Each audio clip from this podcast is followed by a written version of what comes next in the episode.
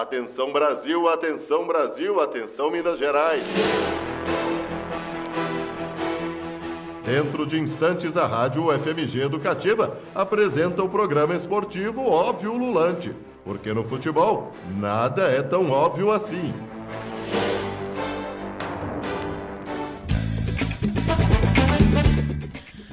Muito boa noite, caros ouvintes do Óbvio Ululante. Eu sou Ives Vieira e estamos aqui na UFMG Educativa 104,5 para o último programa do ano de 2019 aqui no Óbvio Ululante. Infelizmente, chegamos ao nosso último programa. Foi um ano de muita discussão, muito debate, muita informação, muita opinião. Sempre bom lembrar que o Óbvio Ululante só acontece porque nós somos uma parceria entre o GFUT, o grupo de estudos sobre futebol e torcida da Escola de Educação Física, Fisioterapia e Terapia Ocupacional da UFMG, com a Rádio UFMG Educativa. E você pode e deve nos seguir nas nossas redes sociais. Estamos no Twitter com arroba no Facebook, onde estamos ao vivo com imagens óbvio Ululante UFMG, assim como no Instagram. E logo, logo depois que saímos aqui do ar, você pode nos encontrar também no seu agregador de podcasts favorito. Estamos no Spotify, no Deezer, no Google Podcasts, no Apple Podcasts, no Castbox, no Anchor e em muitos outros. E nesse clima de retrospectiva, de final de ano, de Natal, de Ano Novo, eu dou as boa noite para Iago Proença. Boa noite, muito boa noite, Iago. Boa noite. Boa noite, Ives Vieira e caros ouvintes do Óbvio Lulante. Vamos para mais um programa. Boa noite, TJ. Boa noite, Ives. Boa noite, querida e querida ouvinte do Óbvio Lulante. Fechando a temporada de 2019. Boa noite, Luiz Nicásio. Boa noite, Ives. Boa noite, queridos ouvintes. Estamos aí passando a régua. Sempre aqui ao meu lado, Thiago Peruque. Boa noite, Thiago. Olá, pessoal. Boa noite. Bora pro último do ano. E como virou costume neste ano, em 2019, vamos abrir nosso programa com os últimos destaques da equipe para o futebol brasileiro que está entrando naquele período de férias, aquele período de mercado da bola. Mas já sempre tem aquela última, o Flamengo ainda vai disputar o Mundial.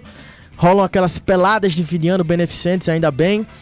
Começando por Iago, qual o seu destaque o nesse último programa de 2019? Oi, você falou da, das peladas, eu tava vendo o jogo de ontem que eu já, já assisti do Emerson Sheik, o Pedrinho jogando lá na Arena Corinthians e o, o, tema principal da transmissão de ontem, inclusive, era o jogador do Goiás, né? O, o a estrela do campeonato lá, o, o menino a revelação, Michael. A revelação, Michael, exatamente. Mas o meu destaque não é para esses jogos de fim de ano, e sim a iniciativa da torcida LGBT Tricolor do Esporte Clube Bahia, que anunciou através das redes sociais o lançamento de uma camisa que traz as cores do arco-íris, símbolo da diversidade sexual.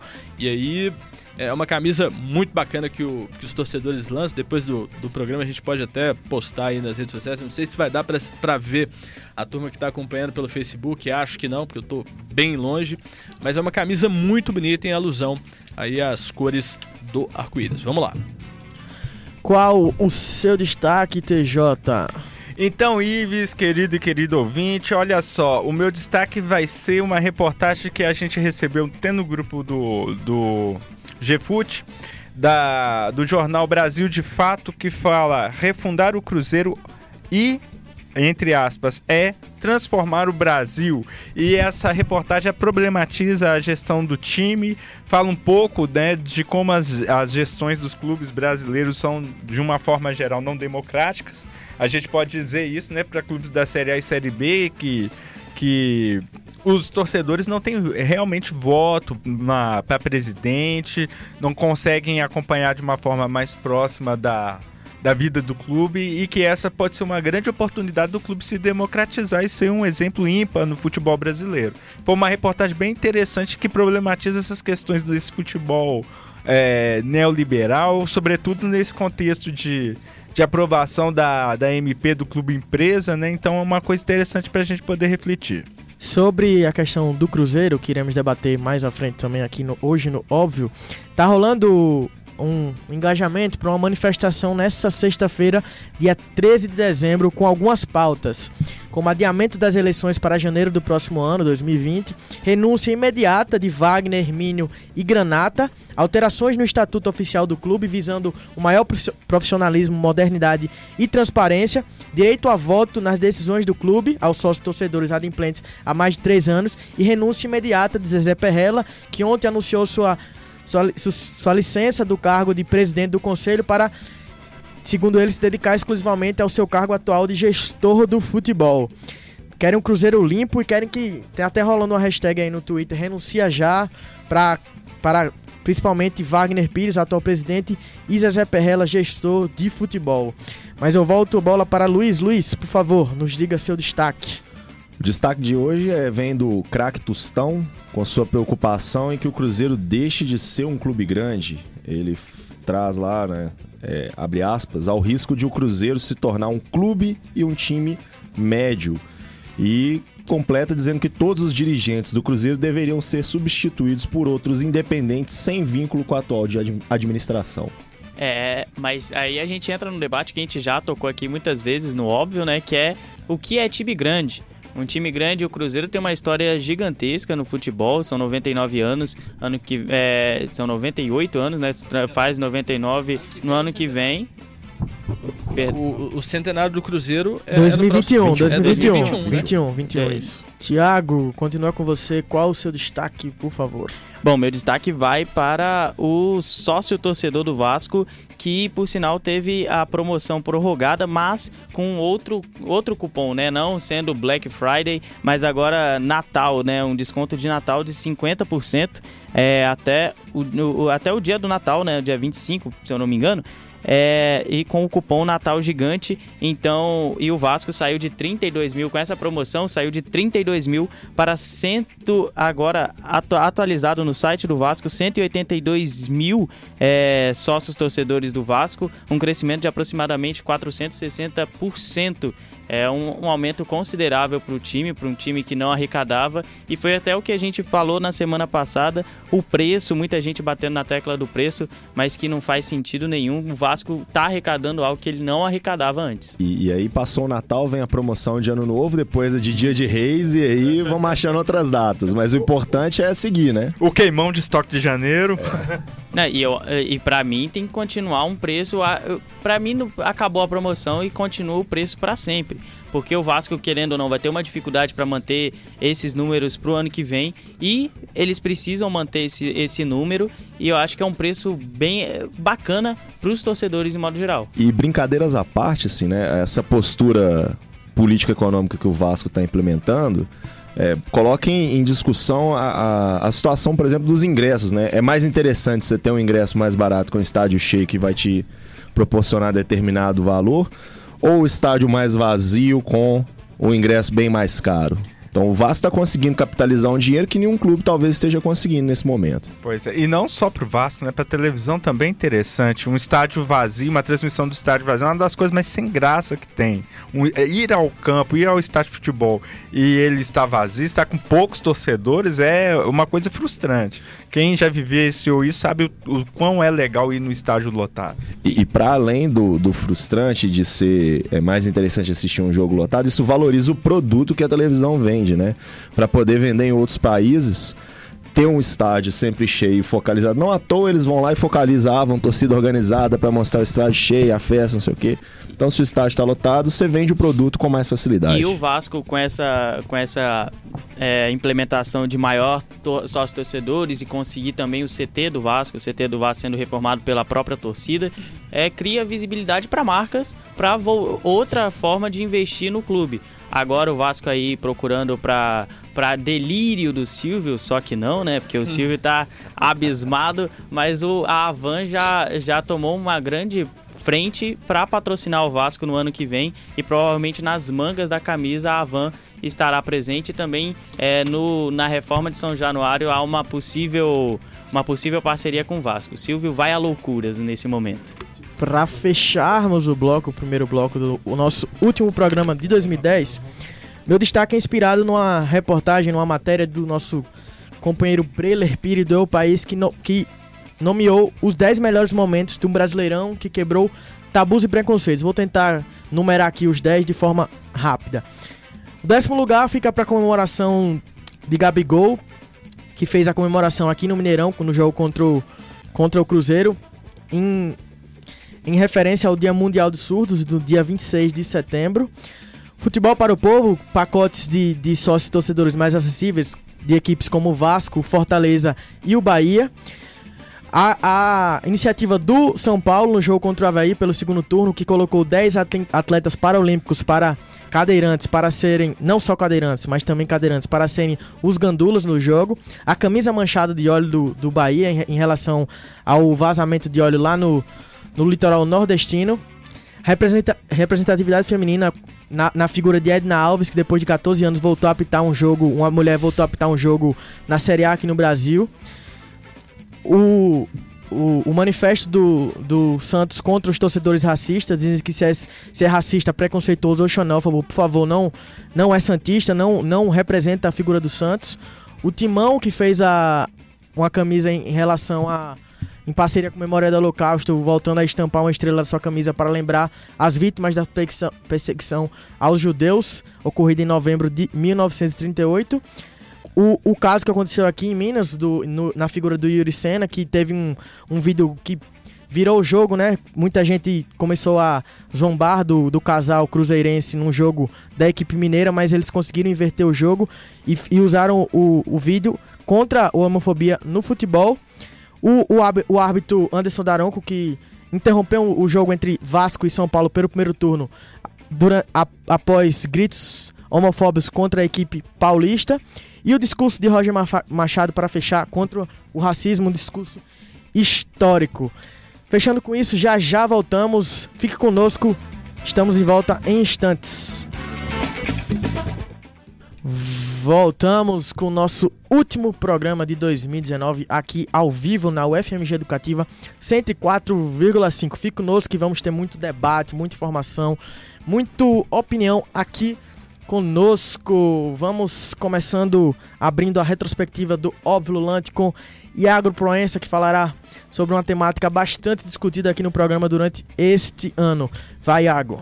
Pois é, Ives Vieira. Em 2019, nos deparamos com inúmeros casos de injúria racial no futebol. Segundo o levantamento divulgado pelo Observatório da Discriminação Racial no Futebol, a é, foram 47 casos no país até novembro deste ano, 48 é, é, atualizando pelo próprio o, o observatório. Houve um caso recente agora no sub-20 do Grêmio, envolvendo uma partida da equipe sub-20 da equipe gremista. E nos e falando aí, o número representa um crescimento de 6,8% em relação ao ano de 2018, quando foram registrados 44 ocorrências. Os números divulgados neste ano representam a maior marca nos últimos seis anos sobre o levantamento o, o, diretor da, do observatório explicou a necessidade de refletirmos sobre a interpretação em cada um dos casos sobre racismo. Vamos abrir aspas aí para o que disse Marcelo de Carvalho. Um dos maiores erros é enxergar cada caso como uma novidade.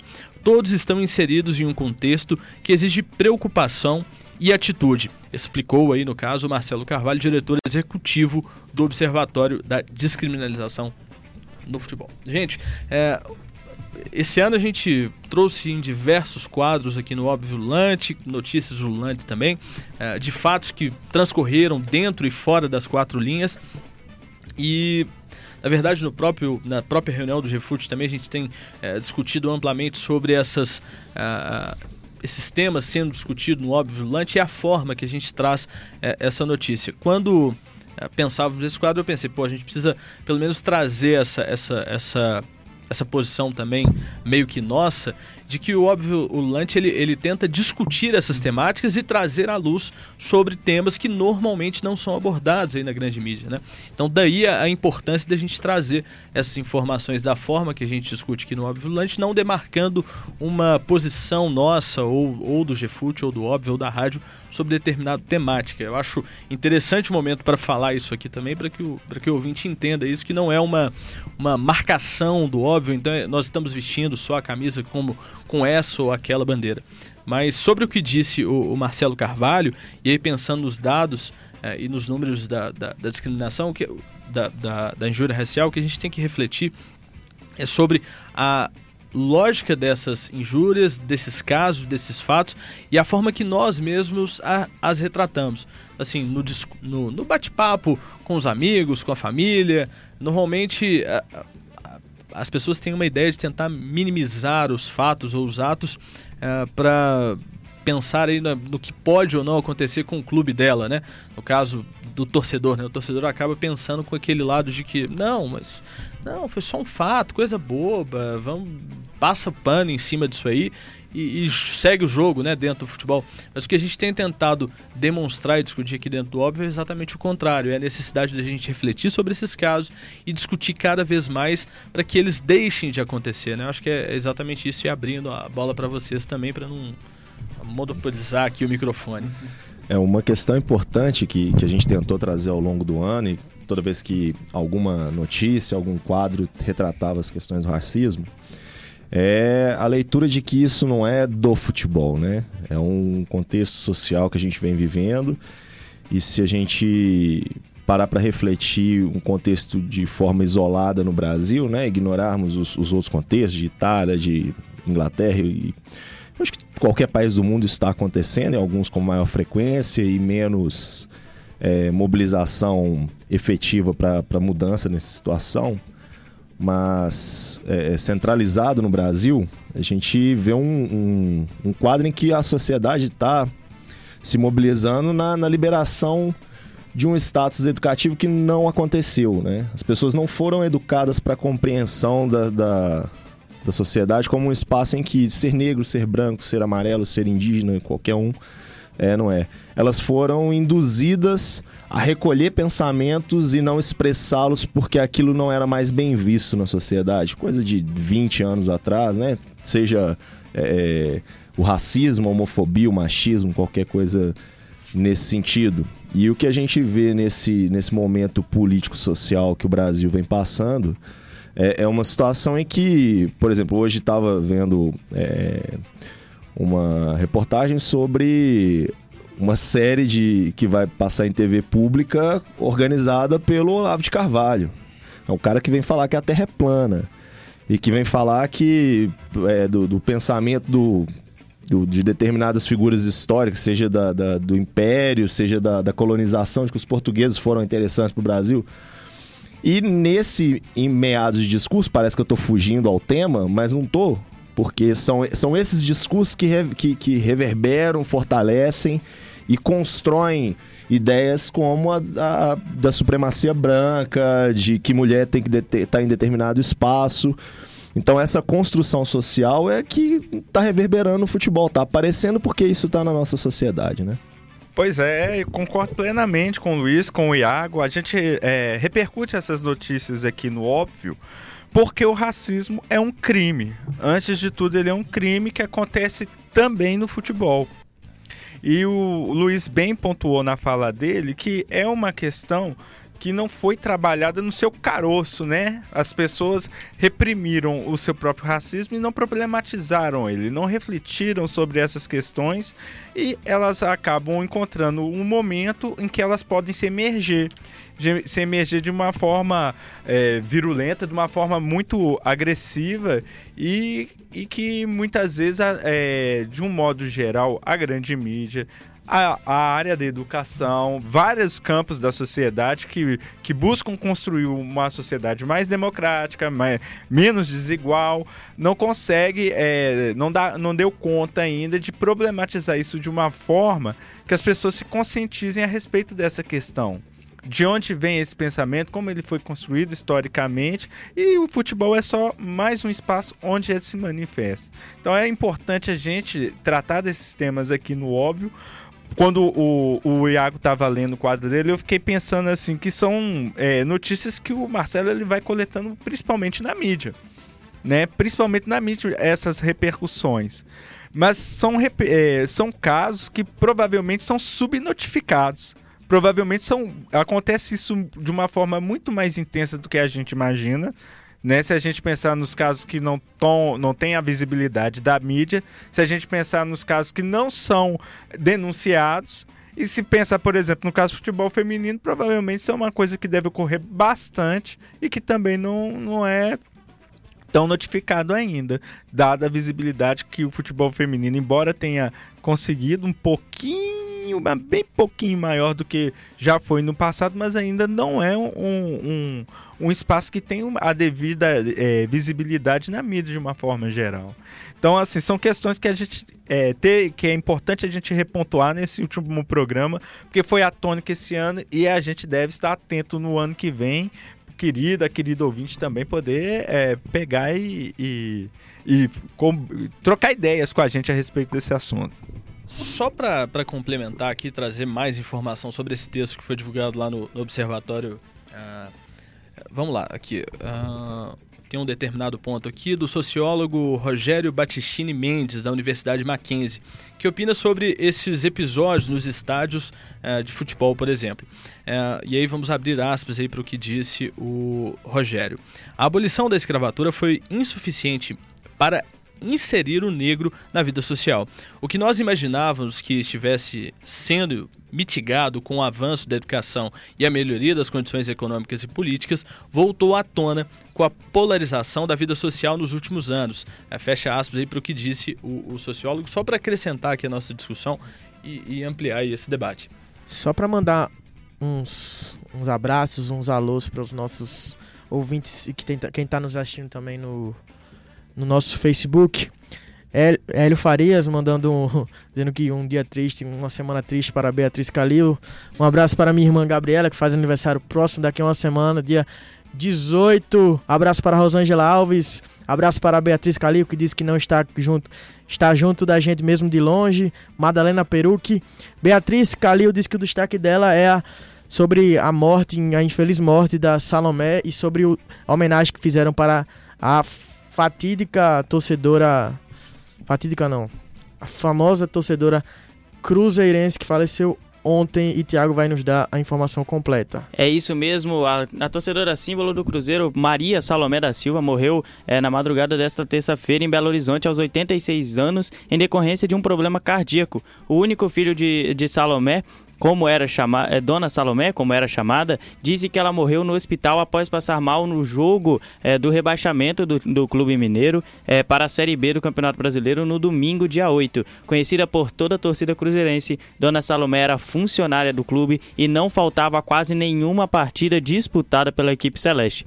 Acompanhava o time de coração em vários esportes, é, como vôlei, e fazendo até aqui uma é, pegando da semana passada e reiterando para essa semana, é, a dona Salomela não foi agredida por torcedores do Cruzeiro, segundo do, do, Atlético, segundo ela mesma disse. A gente relatou aqui na semana passada que foi feito pela torcida do Atlético, mas aqui relatando que, segundo a Salomé, ela é, se machucou sozinha e que a agressão aconteceu a outra torcedora, a torcedora de 15 anos, e que a, a quem relatou ela não, não foi fazer o BO porque já estava sendo atendida e quem fez o BO é, deu, teve um pequeno engano por questões é, que aconteceram lá no momento, na, na, no, na flor do momento, relataram como se o Atlético tivesse. É, se os torcedores do Atlético fossem é, agressores, né? Mas não foi o caso para a dona Salomé. De acordo com a amiga da Salomé, Salomé disse que se o Cruzeiro fosse rebaixado, ela mor morreria na mesma semana. Infelizmente, foi o que aconteceu. Mas já já a gente volta aqui no Óbvio Lulante com, com outras discussões que marcaram o nosso 2019. Até já! Então estamos aqui de volta na UFMG Educativa com o nosso Óbvio Ululante. E já para não, sem mais delongas, vamos debater novamente um tema bastante discutido aqui no Óbvio em 2019, as mulheres no futebol. Com você, Luiz Nicásio. Então, Ives, o ano de 2019 também foi marcado pela retomada do futebol de mulheres no Brasil. No Campeonato Brasileiro, a Ferroviária sagrou-se campeã e na Copa Libertadores, o Corinthians. Outra novidade no esporte feminino foi a premiação da Confederação Brasileira de Futebol para as melhores atletas do Brasileirão 2019. A seleção do Brasileirão teve goleira Luciana da Ferroviária, lateral direita Fabiana do Internacional, zagueira Pardal do Corinthians, a outra zagueira Érica do Corinthians, lateral esquerda Tamires do Corinthians, volante Aline Milene da Ferroviária, a outra volante Maglia da Ferroviária, meia Gabi Zanotti do Corinthians, formando ali o completando o meio de campo a Vitória do Corinthians também. No ataque Milene e Gláucia, Corinthians e Santos respectivamente. Como técnica Tatiele Silveira do Ferroviária. Quais os próximos rumos do esporte feminino no Brasil, tendo em vista que muitos clubes estão mal financeiramente, quebrados? É, e esse ano foi um ano do futebol feminino, né? Querendo ou não, é porque teve a Copa do Mundo Feminina é, disputada nesse ano e a gente viu bastante o futebol feminino aparecendo na mídia, o que a gente não vinha, via em outros anos. É, e isso é importante, a gente tem que manter isso para os próximos anos. E os clubes, para mim, os clubes estão realmente se encaminhando para é, também é, fa é, fazerem uma base, né? Fazerem a base do futebol feminino é, e começarem realmente a disputar campeonatos de igual para igual. É, esse ano só, é, esse ano Corinthians e Ferroviária, por exemplo, dominaram aí os campeonatos. Corinthians campeão, é, o time do Corinthians campeão do do, do, da Libertadores e do Campeonato Paulista e a Ferroviária campeã do Brasileiro. E, ou seja, Ferroviária e Corinthians comandaram realmente esse ano e a gente espera que no próximo ano não seja assim, que venha que venha outros times, outros times consigam é, se estruturar no futebol feminino é, e o futebol feminino começou a ser vitrine para patrocinadores, para os próprios clubes. É, o Corinthians, por sinal, esse ano, querendo ou não, a alegria do, dos torcedores corintianos foi o futebol feminino e para os próximos anos tem que ser assim mesmo. O futebol feminino tem que dar alegria para os torcedores, como dá o Atlético dá alegria aos torcedores atleticanos, o Cruzeiro dá alegria aos torcedores cruzeirenses tem que, tem que ser assim. É claro, o TJ tá até fazendo ali um símbolo de mais ou menos, mas querendo ou não, tem que ser assim, né? Tem que ser. É, a gente tem que realmente motivar. E uma motivação que não teve, por exemplo, pela Federação Mineira ao botar o jogo no Sesc Venda Nova, sendo que o Mineirão estava aberto para ser feito um jogo é, de grande porte, como que foi, né? A Milene, atacante do Corinthians, eleita uma das melhores atacantes pela CBF, também ganhou o prêmio da Bola de Prata ESPNW. Uhum. Uma novidade esse ano no prêmio, na premiação da emissora paulista. É, pois é, a premiação da Milene, ela visivelmente, é, após receber a, a, a, bola de prata, ela estava bem emocionada ali na, na, sua fala, foi até bem, é, bem, bem rápido o comentário dela. E eu fiquei refletindo e pensando sobre o que que passa né, na cabeça de, de uma menina, porque assim, o, o, Bola de Prata deste ano, né, a, gente está falando de futebol feminino, mas falando da edição da, da, da festividade, completou 50 anos, grandes é, jogadores passaram por esse, por esse triunfo, e aí a primeira mulher a ser premiada pelo Bola de Prata. Então, assim, e, e ser você. Então eu, eu fiquei pensando tudo isso na cabeça dessa jovem atleta. E aí falando também sobre futebol feminino, a gente teve nesse ano uma situação que meio que quebrou aquela máxima, né, que muita gente comentava, que futebol feminino não dava audiência. E aí o Campeonato Brasileiro foi recorde de audiência nas emissoras que, que realizaram a transmissão. Então, assim, isso aí já não é mais motivo, as pessoas querem assistir, querem consumir o futebol feminino. Então tá aí a, a, a, importância de se manter e fortalecer cada vez mais. Mas o que eu fico pensando também é sobre o investimento e esse planejamento a longo prazo, né? Como que os clubes estão pensando e refletindo a situação do futebol feminino. E aí, falando caseiramente aqui de Atlético e Cruzeiro, que estão em situações é, bem complexas, é, falando aí do, da situação financeira dos clubes, né? O Atlético que esse ano meio que apostava um, um, uma redução de gastos e que não foi bem assim. O Cruzeiro que Uh, estamos vendo aí, infelizmente acabou sendo rebaixado para a Série B do Campeonato Brasileiro, uh, com crise financeira enorme. Já para o ano que vem haverá uma redução gigantesca uh, no valor que o clube terá para fazer investimento em futebol. Então, assim, como que esse, como que o time do Cruzeiro pensa o, o, o, o futebol feminino para o próximo ano? São tipo de situações que a gente tem que, que começar a refletir e pensar como como é planejado isso dentro dos clubes. Talvez uh, as próprias equipes também se organizarem para terem uh, mais do que direções independentes, mas de, de, pessoas que trabalhem em prol do futebol feminino de maneira independente. Né? Assim, num primeiro momento, é lógico que a gente eh, sabe que dificilmente eles teriam o aporte financeiro necessário, né? o clube talvez num primeiro momento dando ali dando todo o apoio financeiro e, e, e gerencial para que a, a, a bola rolasse, mas que num segundo momento houvesse uma, uma espécie de independência do futebol feminino para que ele conseguisse andar com as próprias pernas. E, e por último, também eu acho que é, é bem relevante, falando isso sobre o que o Thiago havia comentado, sobre as finais nos grandes palcos, eu acho que tem que ser isso mesmo, cara. Assim, eu, é, eu gosto de, de falar muito sobre uh, o jogo da, da seleção brasileira no Mineirão, pelos Jogos Olímpicos. Uh, Brasil e Holanda, eu tive a oportunidade de ir, eu falei, que eu nunca imaginei que eu estaria num campo de futebol torcendo para a seleção brasileira de futebol feminino, da forma que eu torci, vibrando, e eu falei assim, pô, cara, por que, que demorou tanto tempo para eu começar a assistir é, o futebol feminino? Por que, que demorou tanto tempo para eu ter interesse nesse tipo de esporte? E eu falo isso não só do, do futebol feminino, mas o futsal feminino também é a mesma coisa, que a gente trouxe aqui há pouco tempo atrás um quadro do, do Luiz com a Amandinha. Então, assim, é, é, é pensar daqui em diante o que, que a gente pode fazer para gerar esse, esse conceito, esse interesse. Eu falo isso porque eu tenho uma, uma, uma sobrinha de 5 anos que joga futebol pra caramba. Então, assim, e, e, e, e entendeu? O pai dela jogava e tal, mas ela acho que vai jogar muito mesmo. E assim, eu fico pensando nesse incentivo. A própria Paçoca, né, que a gente entrevistou uh, no ano passado aqui no programa, falava muito sobre isso, né, dessa interação dela com as crianças e como que ela como ela é, é tratada pelas meninas e, e, e, as meninas hoje sonham em ser a paçoca, mas exatamente isso, da gente começar a criar essa identidade no futebol feminino também, mas eu acho que isso é, tem que ser aliado. Os clubes precisam é, motivar essas campanhas, a imprensa precisa dar abertura também pelos seus canais. E é lógico, a gente precisa falar sempre mais aí do futebol feminino e criar esse, esse enorme interesse.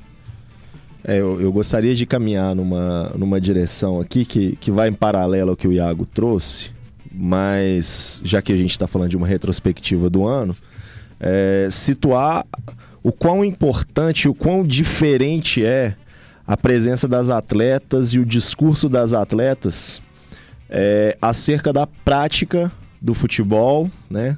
E, e o quanto elas têm uma têm a necessidade de ter uma qualificação e uma reflexão sobre aquele contexto muito maior do que os homens.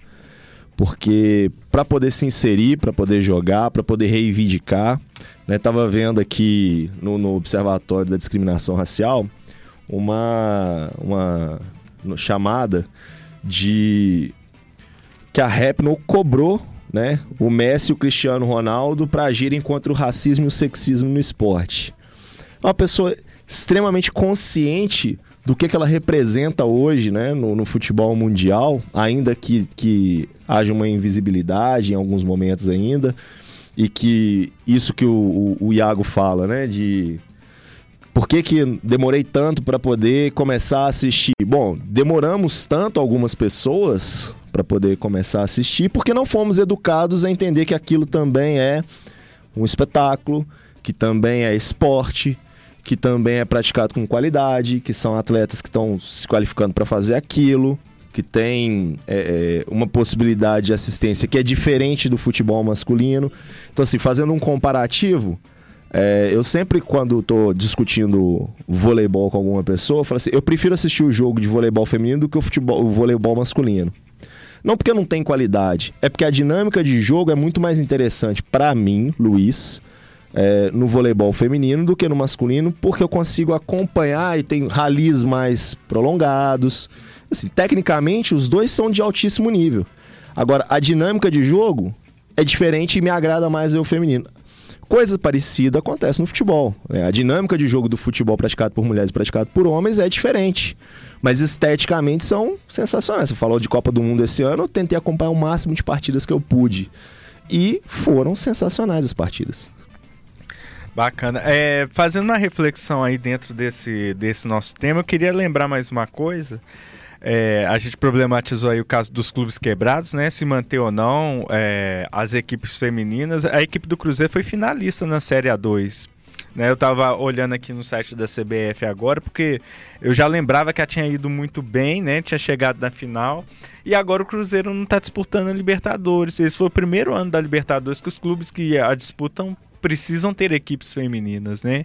A gente tem que pensar como fica é, a, os recursos financeiros para essas equipes quando a, as equipes masculinas não estão disputando a, é, a Libertadores ou, ou competições que seja obrigado ao investimento.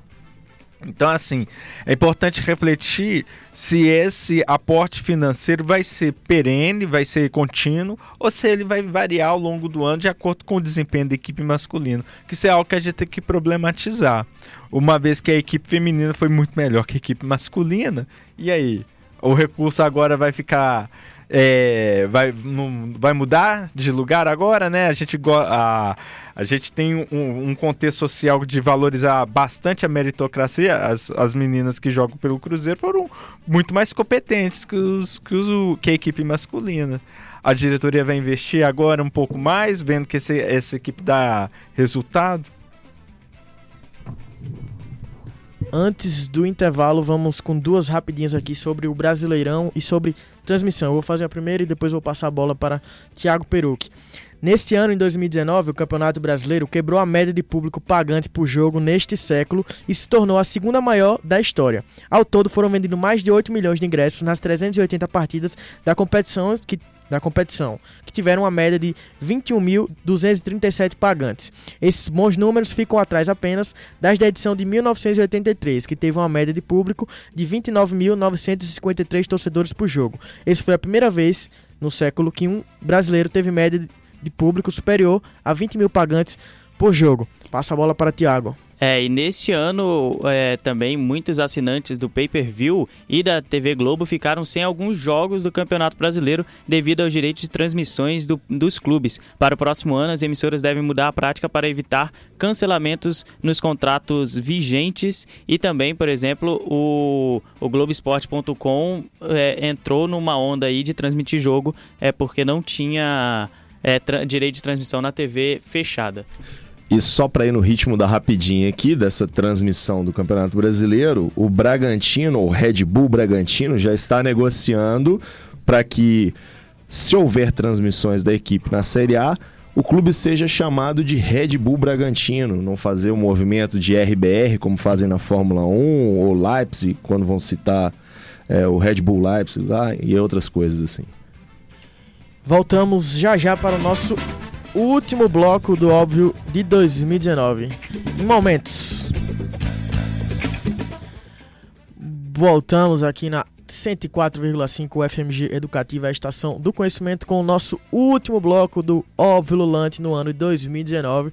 E neste bloco vamos discutir os anos dos dois grandes times mineiros, o Atlético Mineiro e o Cruzeiro. Começando a discussão com TJ.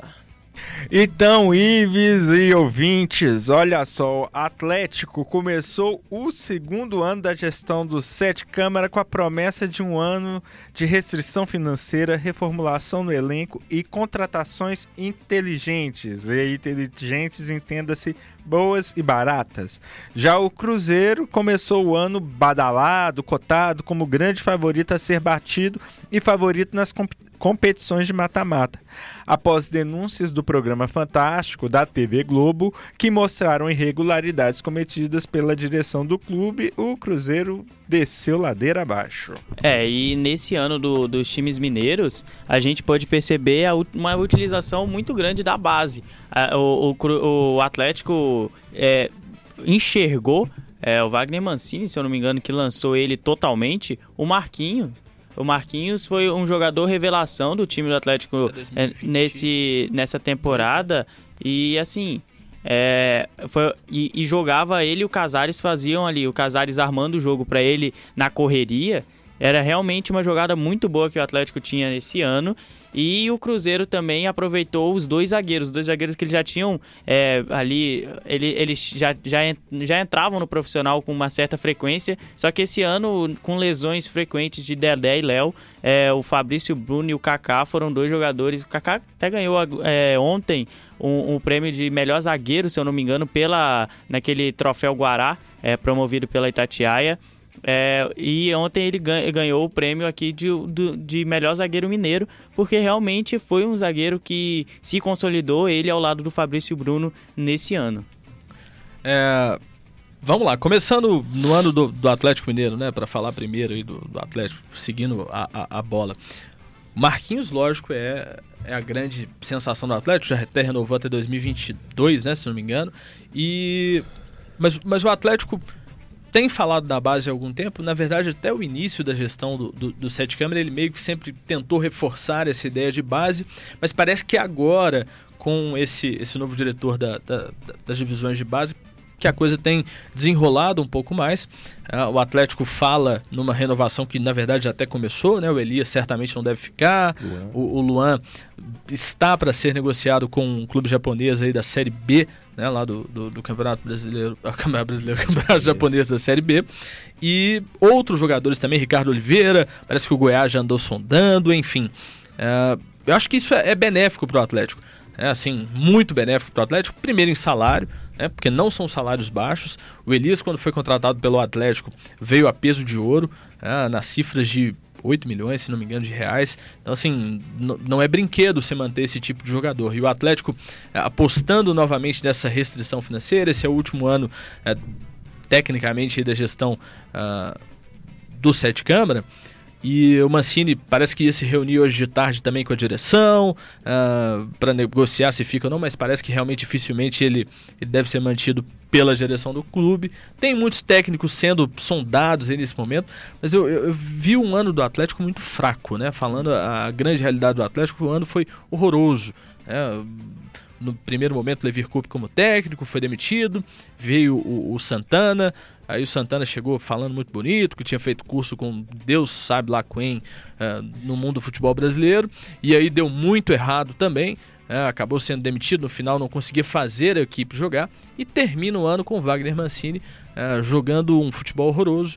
E que se a gente tivesse mais rodadas no Campeonato Brasileiro, o Atlético estaria brigando pelo rebaixamento. Se o ano do Atlético foi horroroso, como é que foi o do Cruzeiro? trágico! É, o, o só para não, não perder aqui, o, o Atlético, a diretoria do Atlético teve um ano de, de uma carta na manga. O bicho pegava, aí eles soltavam uma notícia na segunda-feira falando do estádio do time. Que nada novo acontecia, soltava lá para poder dar uma sossegada. Agora falando de ano do Cruzeiro, o ano do Cruzeiro começa há mais tempo do que janeiro desse ano, né? No, esse é, é, finalizar de ano aí do Cruzeiro, ele teve início em temporadas muito anteriores, né? O Zezé Perrella, em entrevista pós-jogo com o Palmeiras, pós-queda, ele assim, destrinchou, foi apontando é, situações e situações e coisas, inclusive, que eu não tinha consciência de, de formatos de contrato, que era uma coisa absurda, né? É, assim, para resumir e, e, e, simplificar, o contrato do Thiago Neves, que ano que vem, caso ele faça 45 partidas, tá automaticamente renovado, independente do tipo de partida que ele tenha feito. Se rendeu, se não rendeu, se mandou treinador embora, se não mandou. É, se essas partidas foram é, é, majoritariamente no Campeonato Mineiro. Foi assim um festival de, de de contratos e contratações completamente equivocadas e que o, o Zezé Perrella fala de uma. É... Esqueci a palavra aqui agora, mas de, de, uma vaidade, não usei essa palavra agora que eu lembrei do hino, mas uma vaidade da diretoria. É, por exemplo, de querer tirar o Fred do Atlético para falar, tirei o Fred do rival. Mas o próprio discurso dele é carregado de vaidade, né? Em dizer assim, ah, eu vou ficar porque eu vou resolver e não sei o quê. Então tem, tem uma, uma situação em que parece que se não houver uma limpeza na diretoria do Cruzeiro, muita coisa pior ainda acontece. Isso remete né, ao texto que o TJ trouxe aqui ao nosso país, né? Se não houver uma limpeza geral aí, coisa pior ainda pode vir. Pois é, é, refletindo sobre o ano dos clubes, é, é, interessante pensar também que tanto Atlético como Cruzeiro terminaram o ano devendo seus atletas. O Atlético começa a ter uma queda que muita gente não entendeu. Foi uma queda muito repentina, porque o, o, o time vinha jogando bem, até que estoura a notícia da, da dívida com os atletas. E depois o Cruzeiro a mesma coisa. É, outra coisa que é importante a gente é, é, refletir, é, passar aqui para o Iago. O Iago me mostrou uma coisa importante para ser pontuada aqui. Daqui a pouco eu vou passar a palavra para ele. É, Outra coisa que é importante refletir é que é a mudança dos técnicos. O Atlético mudou de técnico três vezes. O Cruzeiro também. O Cruzeiro mudou quatro, se eu não me engano. Tinha sido. É, é, foi. O, o Iaco tá lembrando aqui. Mano Menezes, Rogério Senna, Abel Braga e Adilson Batista. Pois é, o Atlético também quase que segue a cartilha do rebaixamento. A gente tem que lembrar isso também com a mudança de técnico, com a, é, salários atrasados e contratações que não renderam. Então, de inteligente não tiveram nada. Só uma coisa que eu gostaria de pontuar que a gente não falou, que eu esqueci de falar no primeiro bloco, é que a Salomé, torcedora do Cruzeiro, participou a convite do GFUT do projeto Torcedores do, do Gastal, do professor Edson Gastaldo. É importante a gente deixar esse registro também que é um projeto que conta com a imagem da Salomé. Eu cheguei a entrar em contato com a família para poder ela poder participar do nosso desse, desse projeto e entregar depois o, o material. Então vale o registro aí. Só complementando o que o TJ trazia, o Atlético ele só fecha o ano é, fora do vermelho é, ele está literalmente dependendo da verba de TV. Então, assim, eles estão aguardando o pagamento da verba de TV desse ano, que será realizado agora, no, exatamente no fim do ano do campeonato, né, após o término do Campeonato Brasileiro. Sobre o Cruzeiro, mais especificamente para fechar a análise, a entrevista do Adilson Batista foi muito clara, e até mesmo a fala dele de que o Rogério Senna estaria muito certo. Assim, tudo que ele falou e mais um pouco. Então, assim, esse mais um pouco é o que realmente é, me preocupa em relação ao Cruzeiro e como o Cruzeiro fará para se reestruturar para quem sabe voltar à Série A do Campeonato Brasileiro. Depende muito da base e depende muito de mudanças. Aquilo que falamos desde o início aqui para o Cruzeiro é sintomático. Tem que ocorrer mudanças drásticas em toda a direção do clube para que o Cruzeiro consiga sair desta uh, situação para lá de complexa, para lá de terrível em que essas pessoas colocaram o clube. É, o, o Adilson Batista e o Zezé Perrella já disseram claramente que a base é a solução para o próximo ano é, e realmente deve ser mesmo. Tem alguém que tem mais algo a falar sobre Cruzeiro e Atlético? base aqui em Minas é, é uma situação muito complexa, né?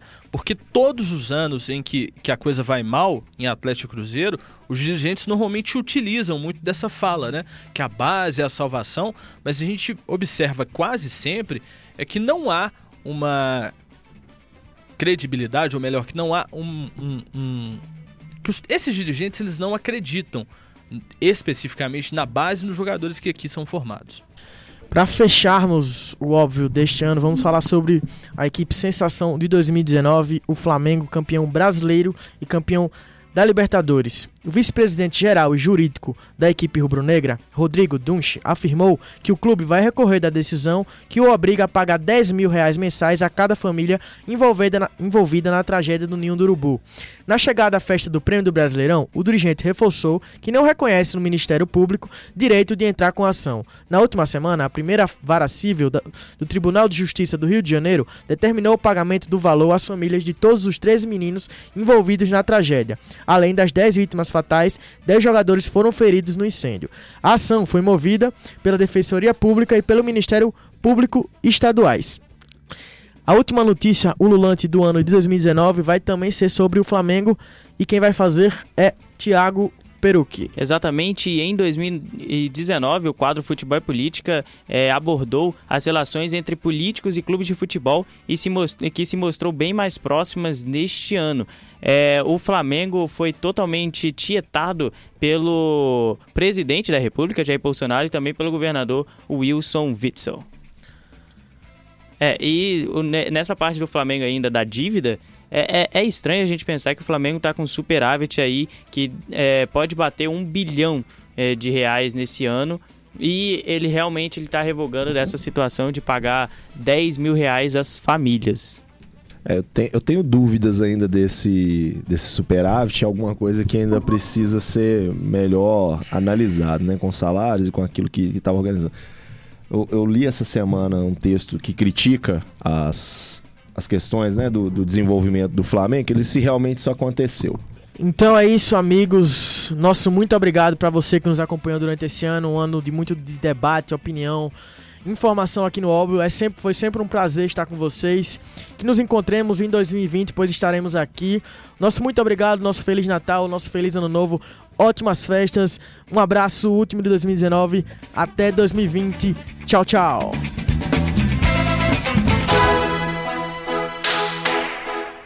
Atenção, rede da UFMG Educativa. Termina agora a transmissão do programa esportivo Óbvio Lulante. Porque no futebol, nada é tão óbvio assim.